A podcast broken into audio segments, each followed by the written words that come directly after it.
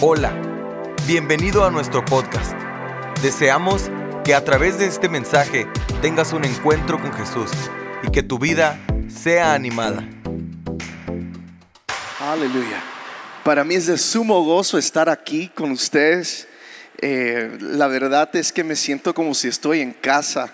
Eh, siempre digo que eh, el cántico nuevo es como mi casa acá en El Paso.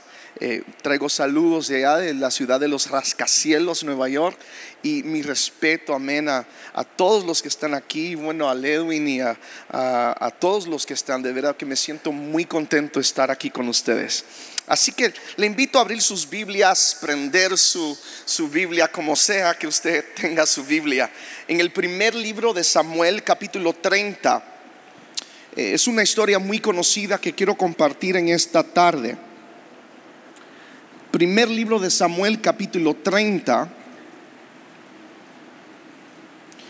Nos encontramos en un escenario donde David ah, ha, estado corriendo eh, porque Saúl lo está buscando a matar.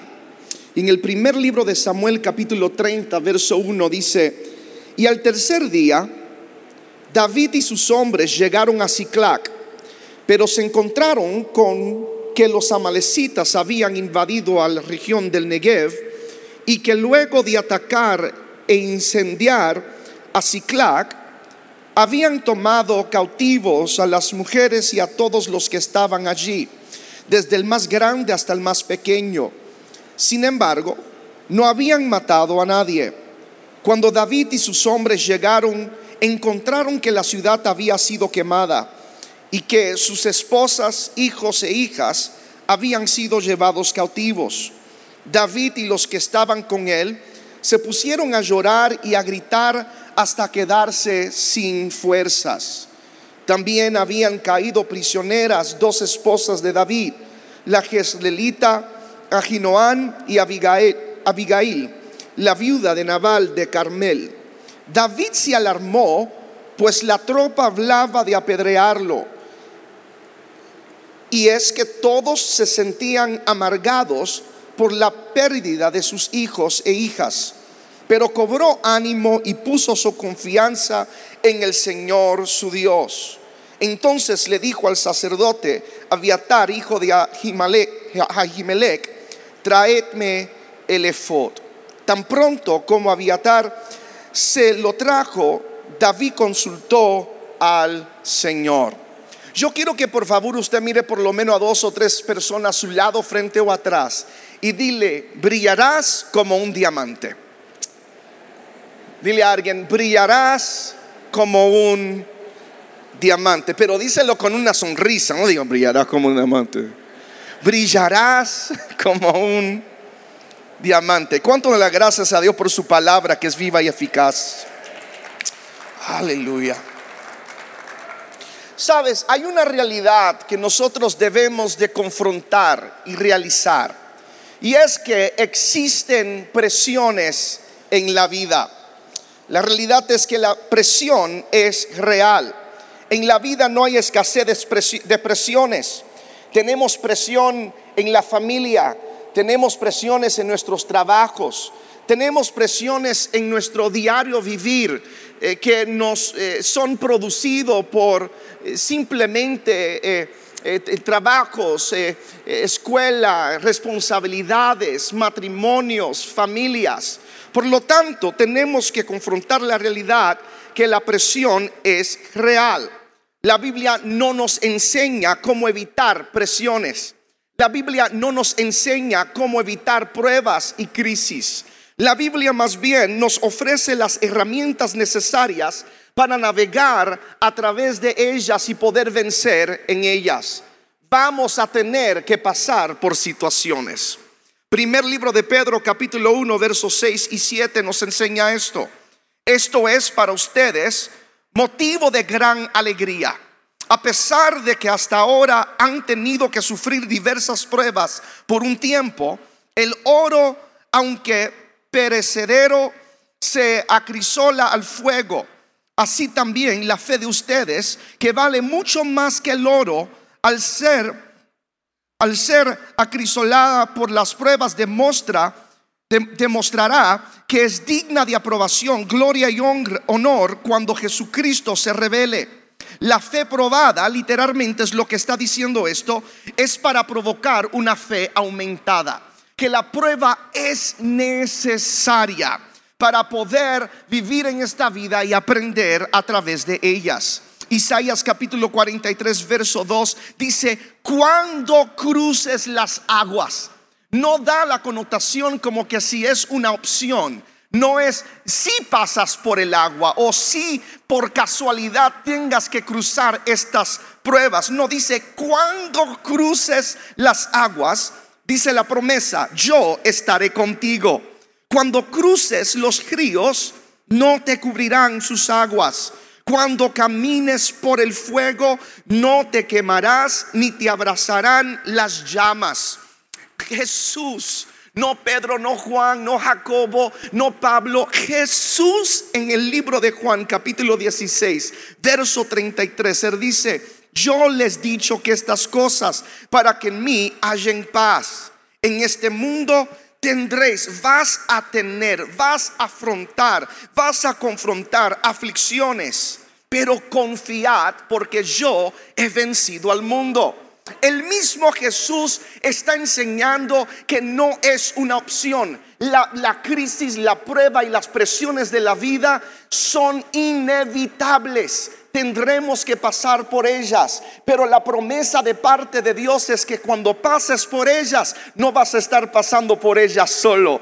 Cuando tengas que sufrir estas, estas adversidades, no estarás solo porque Dios estará con nosotros. ¿Cuánto dicen amén? La presión de igual manera es relativa. La presión es relativa. Todos nosotros tenemos diferentes maneras cómo reaccionar cuando somos confrontados con las presiones de la vida. Por lo tanto, la presión es relativa. Lo que a quizás usted le haga eh, correr, quizás a otros no lo hacen correr. Lo que quizás a mí me, me llena de temor, a otros posiblemente no es algo que lo atemoriza. Por lo tanto, quizás a alguien le tiene miedo a una culebra. Si yo veo una culebra, yo voy a correr. Gloria a Dios. Si yo veo eh, quizás una araña, me voy a asustar. Y he visto a niños tomarla con la mano, jugar con ella, tomar la araña. Y yo digo, pero yo no sé cómo lo está haciendo. Por lo tanto, la presión es relativa. Por lo tanto, según un manual de entrenamiento de empresarios, existe cuatro tipos de respuesta cuando una persona es confrontado bajo una presión. Primero está el conductor, el que maneja, el que, el que conduce en medio de una presión, que tan pronto viene o llega algo que es depresión, algo que, que es difícil, una dificultad, una lucha, una prueba, una circunstancia, rápido despierta el carácter de un conductor, aquellos que le gustan tomar control en una situación que está bajo presión. Estas tipos de personas, estos tipos de personas utilizan esta característica como base de su reacción bajo presión. Son personas firmes, en muchas ocasiones son personas agresivos cuando están confrontando estas dificultades y muchas veces establecen instrucciones esperando resultados inmediatos. El conductor puede tener una característica que puede ser, eh, puede ser mirada de una perspectiva vía negativa, igual como vía positiva. Porque no hay nada de malo que alguien se levante y diga, nosotros le creemos a Dios y vamos a seguir peleando en esta lucha o en esta batalla. Personas que toman el control y dicen, si no sabes qué hacer, vamos a hacer esto, vamos a hacer esto. Dios te da las instrucciones, Dios te da la capacidad y Dios te da lo que tú necesitas para poder conducir en esa situación. Mas, sin embargo, también existe la posibilidad que un conductor pueda tener una vía negativa. Y son personas que si no lo hace a su manera, no quieren trabajar con otros. Porque a mí me gusta conducir. No, le dice, puedes tomar la autopista. No quiero tomar la autopista. Creo que yendo eh, eh, eh, localmente es más rápido. Por lo tanto, tenemos que siempre, todos lo que Dios ha capacitado con un carácter de conductor, tenemos que entender que el conductor verdadero es Cristo Jesús. Y y que conducimos según su voluntad en nuestra vida. El segundo o la segunda característica de personas que reaccionan eh, bajo presión es el comunicador. El comunicador, su respuesta natural es de tratar de resolver todo hablando. A veces comienza a un atacar verbalmente culpando a otros cuando están bajo presión. El comunicador le gusta hablar. El comunicador no piensa antes de hablar hablar. El comunicador cuando está la presión, rápido comienzan a decir, no tengo la culpa, la culpa la tienes tú. Yo no fui, fuiste tú. Y a veces este tipo de personaje, este tipo de característica es, es, no, no es edificante porque en vez de edificar comienza a destruir porque comienza a señalar, porque no pueden mirarse en el espejo y tomar responsabilidad propia, que todas las cosas no la tiene la culpa todo lo demás, que hay ciertas cosas que a veces nuestras malas decisiones no han puesto en el lugar que estamos. El tercero es el planificador. El planificador, siendo un estilo receptivo, él o ella tiende a evitar conflictos y preservar relaciones. Su reacción normal es de mirar las cosas de ambos lados y llegar a una resolución mutua. Este es aquel que está en el centro, en el medio, dice, yo no estoy contigo, yo no estoy con aquel. Creo que podemos resolver esto de una manera mutua, porque veo que quizás hay una posibilidad de resolverlo de ambos lados. Y el cuarto está el analista, ¿sabe? El que siempre está al atrás y mirando todo lo que está ah, pasando, pero no dice nada. Observando lo que está sucediendo y siendo desarrollado, pero en sí no dice nada. Eh, el analista, también como el planificador, eh, trata de evitar conflictos. Mas, sin embargo, su método bajo presión es de extraerse a la situación o de la situación, cambiando el tema, ofreciendo promesas vacías o tratando de evitar la confrontación. Estas son personas que si le está hablando de, un conflicto y le dices, necesito hablar algo contigo, tenemos este problema, estamos bajo este, esta presión, rápido te dicen, oh, ¿viste el juego de fútbol? ¿Qué juego de fútbol? No estoy hablando de fútbol ni fútbol, estoy hablando de esto, lo que está sucediendo, porque tratan de evitar, no son confrontadores, corren de la situación, son personas que tal vez tú dices, necesitamos hablar algo en serio, esposo a esposa, esposa a esposo, esposo a familia o, lo que sea y en vez de confrontar la situación salen corriendo porque no saben cómo lidiar con la situación. Por lo tanto, mi pregunta sería en esta tarde, ¿quién eres bajo presión? ¿Cómo reaccionas bajo presión? ¿Eres el conductor? ¿Eres el planificador? ¿Eres el analista? ¿Eres aquel que tal vez no le gusta confrontar las cosas? ¿Eres el comunicador? La realidad del caso es que cuando miramos eh, eh, muy, muy cercamente en tratar de identificar cómo somos bajo estas, estos tipos de presión, necesitamos entender algo y para utilizar este ejemplo, eh, me, encanta la vida del salmista David, el rey David. David tiene diferentes etapas de la vida que podemos ver, diferentes tipos de presiones y diferentes niveles de presiones. Primer lugar, existe lo que yo llamo la presión divina. Di conmigo, presión divina. La presión divina es un tipo de presión que uno no pide. Uno no, no le pide a Dios por esto, pero la presión divina es una presión dada por Dios. David nunca pidió ser rey. David nunca le dijo a Dios, Dios, yo quiero ser escogido para ser rey. Mas sin embargo, él fue escogido por Dios con un propósito diferente, distinto y único. Y no fue algo que él pidió. Por lo tanto, existen presiones que nosotros no pedimos, pero son enviadas por Dios, que son literalmente relacionadas con el propósito divino de Dios en tu vida. Hay cosas que no pediste, pero vas a tener que confrontar. Existe lo que yo determino la presión de su posición. La presión de su posición es ser escogido y ser posicionado en cual trae expectativas de la gente. Él tenía una expectativa desde sus hermanos.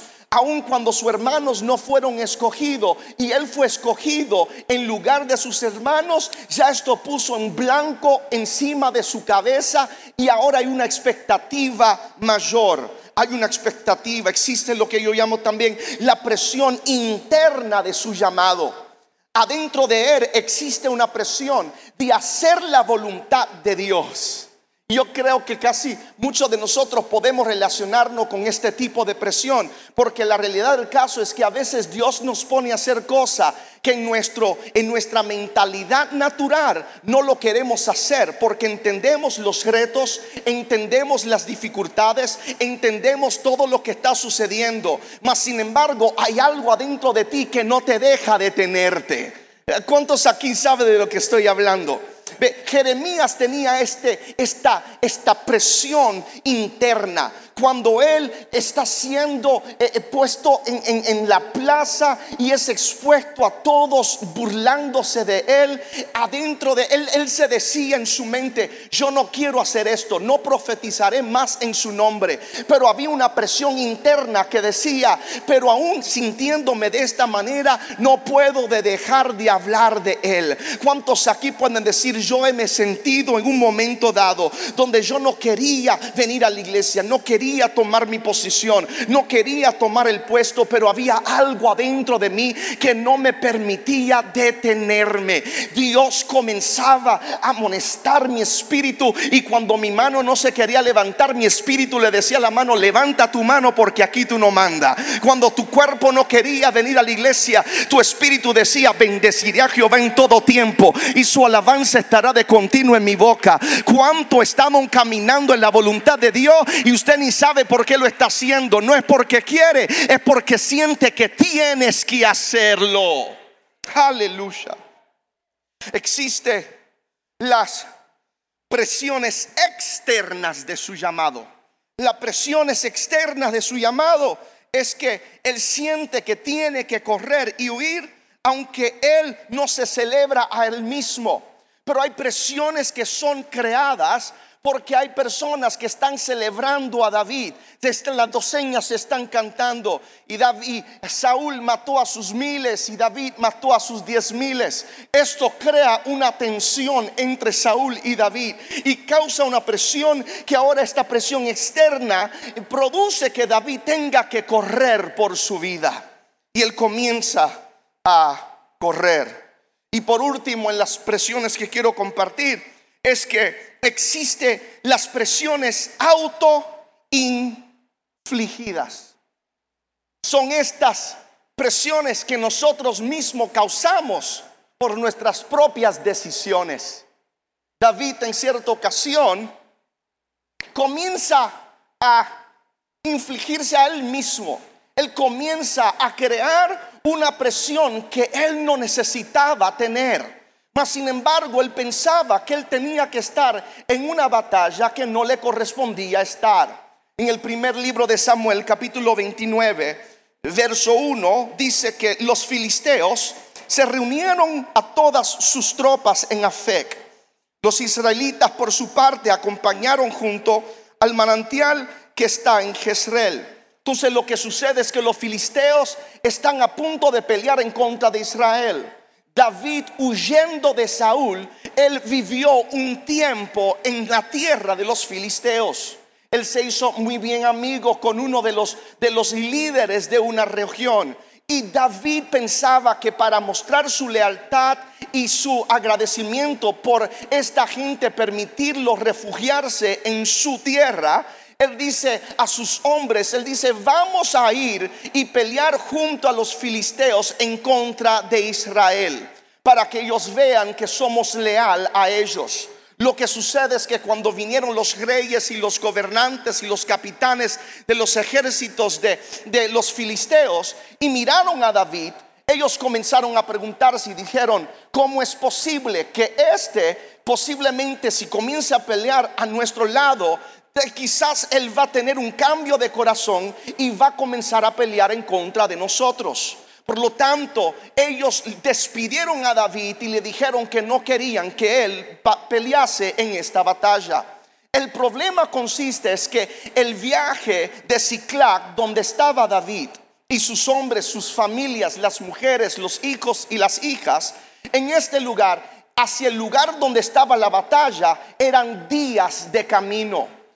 Días de camino quiere decir que mientras David estaba viajando hacia este lugar donde la batalla iba a ser emprendida, iba a ser eh, eh, peleada, ellos dejaron sus familias en Ciclac, sin defensa, sin nadie que los protegiese, los dejaron solo. Por lo tanto, dejándolo solo, dice la palabra en el capítulo 30 del primer libro de Samuel, que al tercer día David y sus hombres llegaron luego a Ciclac, pero se encontraron con que los amalecitas habían invadido la región del Negev y que luego de atacar y quemaron la ciudad, se llevaron a todos los hijos, a todas las hijas y a todas las mujeres. David, por estar acá peleando una batalla que no le correspondía, dejó indefenso lo que le permitía, lo, que, lo que a él le pertenecía, y ahora todo lo que ellos tenían ya no lo tienen. Qué presión ahora esta gente están confrontando. Porque al irse dejó sus familias, dejaron sus hijos, dejaron la ciudad. La ciudad fue quemada. ¿Cómo usted reaccionaría si llegas a tu casa y tu familia no está, tus hijos no están y tu casa es quemada? ¿Puede imaginarse de esto? Que todo lo que ellos aman, todo lo que ellos quieren, todo lo que han trabajado, todo lo que a ellos le pertenecen, ya no existe. Y no existe porque no estaban en el lugar que necesitaban estar para proteger lo que a ellos le pertenecían. No estaban en su lugar correcto. Por lo tanto, hay dos reacciones diferentes. Primero está la reacción de los hombres de guerra de David. En primer lugar, yo quiero poner esto en contexto, porque estos hombres no son cualquier hombre, no son, no son hombrecitos así como yo era. Ya yo no estoy tan flaco, pero como yo era, gloria a Dios estos son hombres, estos son machos, estos, estos hombres son los mejores guerreros. Los mira, esta gente son temidos de naciones, de, de, de, de ejércitos enteros. Por primer lugar, tienen a David como líder. Este hombre mataba a sus diez miles, los filisteos le tenían terror, mataba gigantes, hacía cosas increíbles porque no solo él peleaba sus fuerzas, sino que él peleaba con las fuerzas de Dios. Imagínese, David era fuerte, los hombres que estaban alrededor de él no se quedaban atrás los mejores de los mejores que estaban, que, tenían una lealtad a David porque sabían que en David había algo especial. Porque David no era el tipo de persona que enviaba a pelear, sino que él peleaba junto a los que estaban peleando con, con él. Él era el tipo que no solamente decía, mire, mire, mire, daba aquello, sino que él también se iba y lavaba. Gloria a Dios. Tenía el tipo de relación con sus hombres de guerra que, que, ellos lo miraban a él como una persona que no solamente decía que se tenía que hacer, sino que mostraba con su ejemplo y su vida cómo se tenía que hacer. Entonces estos hombres no son cualquier hombres y al confrontar la presión de la pérdida de sus hijos, pérdida de sus familias, pérdida de sus casas, pérdida de su comodidad, estos hombres y David, dice la palabra, que lloraron hasta quedarse sin fuerzas. Quiero, quiero tomar un, un poco de tiempo en esta. Pregunta es, ¿has pasado una prueba tan grande, un dolor tan profundo, que te has encontrado en un momento que has llorado que ya no tienes ni fuerzas? ¿Ha estado en esa situación donde estás llorando tanto que ya lágrimas no tiene? Que tratas de sacar un grito y ya ni las fuerzas tienes para gritar. es un dolor que llega a la profundidad del alma. Y esto es lo que esta gente están sintiendo están sintiendo una presión tan profunda que ellos no tienen ni fuerza para llorar más, no tienen ni fuerza para hacer nada. Ellos se encuentran en una posición donde no sabe qué hacer. Y si hay una realidad en la vida es que las presiones pueden causar momentos buenos. Me explico, porque cuando un diamante es sido procesada, bajo la tierra es producida bajo una presión extrema, altamente extrema. Es una convicción de, de, químicas y una presión extrema que produce un diamante. ¿Sabe? Entonces se entiende que la presión puede producir un diamante, un diamante y eso solo puede predicar. Yo puedo quedarme aquí y decir, sí, porque la presión te va a formar en un diamante y tú vas a ver el brillo más poderoso de tu vida después de este dolor más grande de tu vida, porque son las presiones que producen los diamantes más brillantes. Pero la realidad es que eh, la presión no solamente produce diamantes, la presión también produce malas decisiones. La presión también produce decisiones irracionales. La, presión también produce momentos difíciles porque a veces reaccionamos bajo presión tomamos decisiones sin tener una mente cabal, una mente relajada, una mente en paz, una mente en Cristo. Tomamos eh, decisiones rápidas que tienen consecuencias largas. Y aquí estos hombres, bajo presión, comienzan a permitir que las presiones de su circunstancia determine sus perspectivas y el deseo de reaccionar de una manera equivocadamente. Primero lloran hasta quedar sin fuerza. Esto no, se, no lo culpo. Yo no culpo que están llorando porque somos humanos. ¿Por qué usted no le dice, mira, dile a tres personas, no te he preguntado, ¿verdad? Que le diga a nadie. Bueno, entonces, en mi primera, dile al que está a su lado, somos humanos. Dile alguien, somos humanos. Yo creo que tratando de tener una mente súper espiritual, espiritualizamos todos y pensamos que tenemos que estar caminando sobre el agua todo el tiempo, que tenemos que estar caminando en el aire, no, por, no podemos permitir que nadie vea nuestra humanidad. Pero el mismo Jesús en el huerto de Getsemaní muestra su vulnerabilidad y comienza a mostrar su humanidad. Que el mismo Jesús que va a morir en la cruz del Calvario, el mismo Jesús que es el Hijo de Dios, es el mismo Jesús que bajo presión está buscando ayuda de sus amigos. Se sienta. Eh, eh, eh, desposicionado porque, porque no sabe cómo en el momento bajo presión, si es posible, pasa de mí esta copa. Es un Jesús que está mostrando su humanidad. Así que es bonito que usted pueda adorar en, medio de la prueba. Es lindo que usted pueda orar en medio de la aflicción. Es tan maravilloso que usted tenga fe en medio de una crisis. Pero a mí no me va a molestar. Y no te voy a criticar ni te voy a burlar si en medio de la crisis tú tengas que llorar. Que en medio del dolor tú tengas que llorar. Porque hay tiempo para todo. La diferencia entre el creyente y el que no cree es que cuando nosotros lloramos, hay una temporada para eso. Jesús lloró cuando estaba junto a la tumba de su amigo Lázaro. Pero la diferencia es que él no se quedó llorando. Él sabía que llegó un momento donde él dice, llévame a donde está el muerto. Porque aunque hay momentos de llorar, hay momentos de ver la gloria de Dios y ver su propósito cumplido. Así que dile al que está a tu lado, vas a llorar, pero vas a reír. Vas a llorar, pero vas a ver su gloria. Vas a llorar, pero Dios cumplirá su propósito en ti. Entonces, estos hombres, bajo presión, comienzan a planificar, apedrear a David. Eh, aquí vemos que ellos lo están tomando de una vía negativa y ahora su presión tiene una cara su presión tiene una cara para, para poder culpar. La cara es la de, la de David. Ellos dicen, vamos a matarlo. Están culpando a su líder.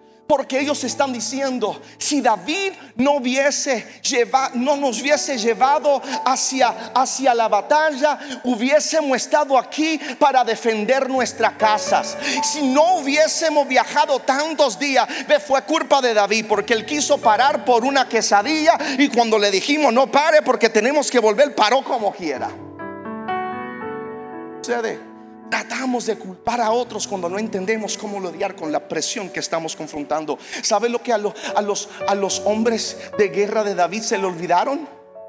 Se le olvidaron completamente cuando estaban culpando a David, que David también habían perdido su familia, que David también perdió su casa que David también perdió, a sus hijos y a sus hijas. Que David también perdió a su mujer. Él, perdió todo lo que a él le pertenecía. David estaba en el mismo bote que ellos, pero ellos no podían mirarlo. Así que ten cuidado cuando usted esté juzgando a otro porque piensa que ellos no están pasando por lo que tú estás pasando. Te, voy a hacer, quiere, quiere ser más real todavía. A veces están pasando mucho más de lo que usted piensa que están pasando.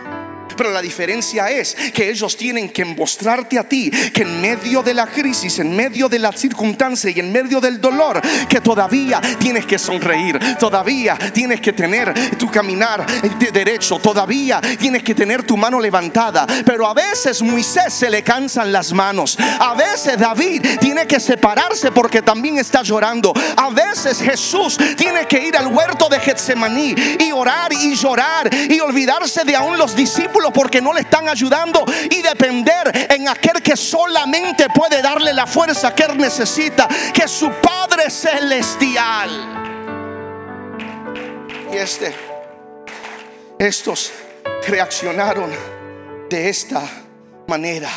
Pero ¿cómo reacciona David a la misma presión? ¿Cómo reacciona David a la misma condición. David no le echó la culpa a nadie. David lloró como los otros lloraron. David se quedó sin fuerzas como los otros se quedaron sin fuerzas. Eh, David estaba destruido emocionalmente. Su espíritu fue quebrantado como todos los demás. La diferencia entre David y los hombres de guerra es que David entendía que cuando él estaba bajo presión había un lugar donde él podía ir y recibir la fortaleza que él necesitaba. Uh, y una, uno de los versos más poderoso que ha estremecido mi alma y mi espíritu se encuentra aquí. Cuando dice la palabra, y David se fortaleció en Jehová su Dios. Uh. David se fortaleció en Jehová. ¿De qué diferencia? que mientras los hombres estaban planificando de matar a David, David está acudiendo fuerza de aquel que solo puede darle fuerza en medio de una angustia. Y yo me pregunto, ¿cómo David? ¿Cómo? ¿Cómo es que David se puede fortalecer en Jehová su Dios? Entiendo que no todos los salmos fueron escritos hasta este punto. Yo sé que solo algunos ya estaba siendo escrita, pero una cosa sí es cierta, que esta experiencia era una de muchas que produjo en David los salmos y, las experiencias que produjeron en él, eh, las declaraciones poderosas. Por eso que yo puedo imaginarme que David, la única manera que David podía fortalecerse en Jehová su Dios, en su presente, es mirando hacia lo que Dios había hecho en su pasado. Él tenía que decir, si Dios me escogió de entre todos mis hermanos, si Dios me dio la victoria sobre un gigante, si Dios me ungió a mí para ser rey, si Dios es todopoderoso y soberano y sabe todas las cosas, de cierto que de esta me va a librar también. Si Dios lo hizo ayer, lo puede hacer hoy. Si Dios me sanó ayer, lo puede hacer hoy. Si Dios me libertó ayer, me puede libertar hoy. Y yo puedo imaginar ayudarme a David pensar, sí, de aquí es donde es producida las experiencias como tal, es lo que producieron declaraciones como esta, alzaré mis ojos a los montes, ¿de dónde vendrá mi socorro? Mi socorro viene de Jehová, que hizo los cielos y la tierra. Fueron estas experiencias que produjeron en él cuando mi padre y mi madre me abandonase, Jehová con todo me recogerá. Bendeciré a Jehová en todo tiempo. Mi alabanza estará de continuo en mi boca. Bendice alma mía Jehová y no te olvides de ninguna de sus beneficios. Jehová es mi luz y mi salvación. ¿De quién temeré? Es la fortaleza de mi vida. ¿De quién he de atemorizarme? Jehová es mi pastor y nada me faltará. Cuando mi corazón esté afligido, llévame a la roca que es más alta que yo. David se fortalece porque él entiende que no, solo tiene un lugar, sino tiene a un Dios todopoderoso. David entiende quién es Dios. Él se aparta y se fortalece. Sí, sí, sí, sí. Y dice la Biblia que él le dice a su sacerdote, tráeme el efod. Pero esto era simbólico, porque esto era una manera que cuando él se ponía el efod, era su manera de comunicarse con Dios. Él no solo sabía que tenía un lugar, sino que él sabía que tenía comunicación con Dios Todopoderoso. Y él antes de reaccionar bajo las presiones de la condición, o la circunstancia, Él le pregunta a Dios, yo no puedo tomar esta decisión bajo la condición que yo estoy, porque si yo tomo la decisión mía propia, yo quizás voy a tomar la decisión que no es correcta, pero bajo presión, Él le dice, como yo no soy soberano, como yo no lo sé todo, como yo dependo en ti, ¿qué quieres que yo haga? Voy y los busco o no y me quedo aquí. En mi opinión personal, yo estoy completamente seguro que si Dios le hubiese dicho, quédate aquí, David se hubiese quedado sin quejarse. Porque su fe y su confianza estaba en Dios. Pero Dios le dice, ve porque vas a recuperar a todo lo que tú has perdido. Aleluya. ¿Cómo? Reaccionas bajo presión? Mejor pregunta, ¿quién eres bajo presión? Porque si es cierto que vamos a seguir viviendo presiones de la vida, creo que es necesario entender no solo quién somos, sino de quién somos. No solo dónde estamos, sino dónde debemos de estar. La realidad del caso es que nosotros tenemos una confianza grande y es que tenemos un Salvador que entendía lo que era vivir bajo presión. Jesús vivió bajo presión. Eh, eh, aún podemos ver el ejemplo máximo de la presión que se llama la cruz. Y en la misma cruz Jesús bajo una presión enorme, inimaginable, no podemos ni imaginarlo aún en presión, Él se mira en una situación donde Él tiene que perdonar. Y Él, mientras lo están crucificando, mientras lo están apresionando, Él comienza a decir, Padre, perdónalos porque no saben lo que hacen. Mientras lo están afligiendo, Él está perdonándolos. Una cosa es perdonar bajo una reacción luego. Otra cosa es perdonar mientras te están afligiendo. Sabía cómo delegar responsabilidad. Madre, mujer, y hay tu hijo, hijo, hay tu madre. Sabía dónde era su lugar. En tus manos encomiendo mi espíritu. Porque solo en tus manos es donde yo estoy seguro. Así que la palabra de esta tarde y el consejo para que usted pueda llevarse, dile al que está a tu lado, dile, vas a brillar. Dile, dile a alguien, vas a brillar, dile, vas a brillar, vas a brillar.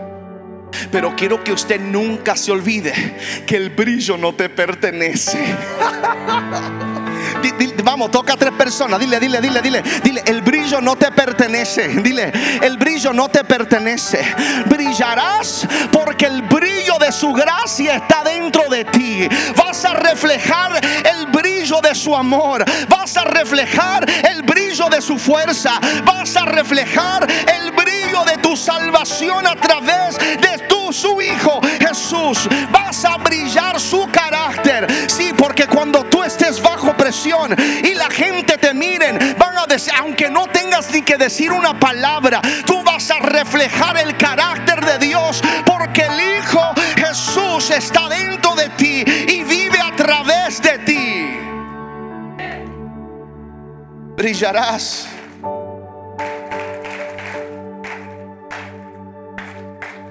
Esta prueba no es para matarte.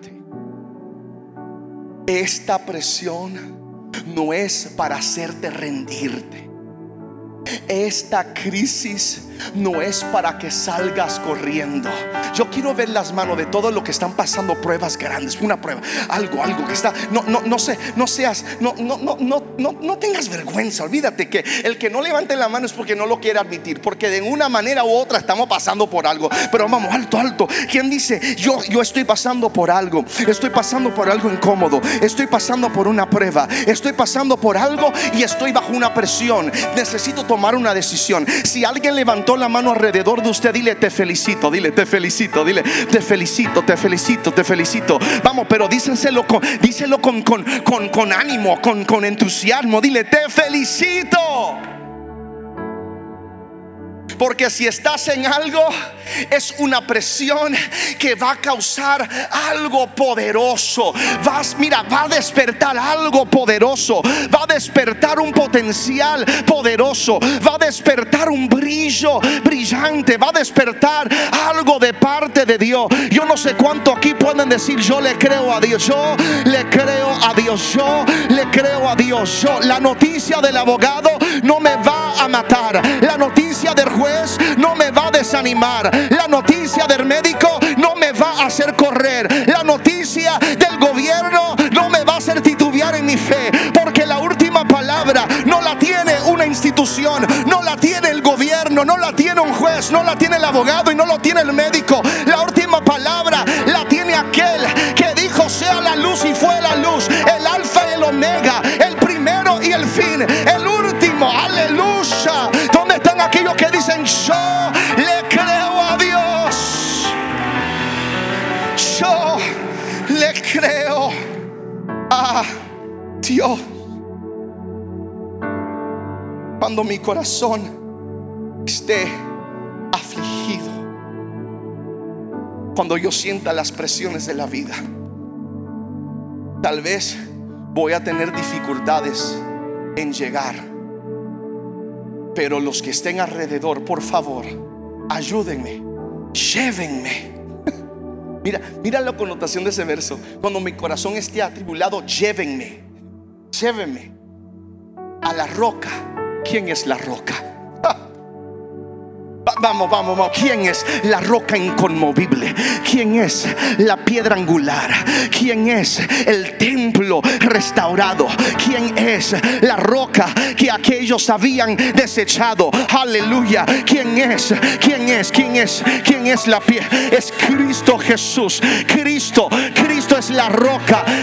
Cristo es la peña de Oreb que brota. Cristo es la peña, la hendidura la peña donde Moisés fue puesto. Cristo es la roca. Deseamos que Dios haya hablado a tu vida de una forma especial. Si deseas saber más sobre este ministerio, visita nuestra página www.canticonuevo.tv y nuestras redes sociales Cántico Nuevo EP. Y recuerda, tus mejores días están por venir.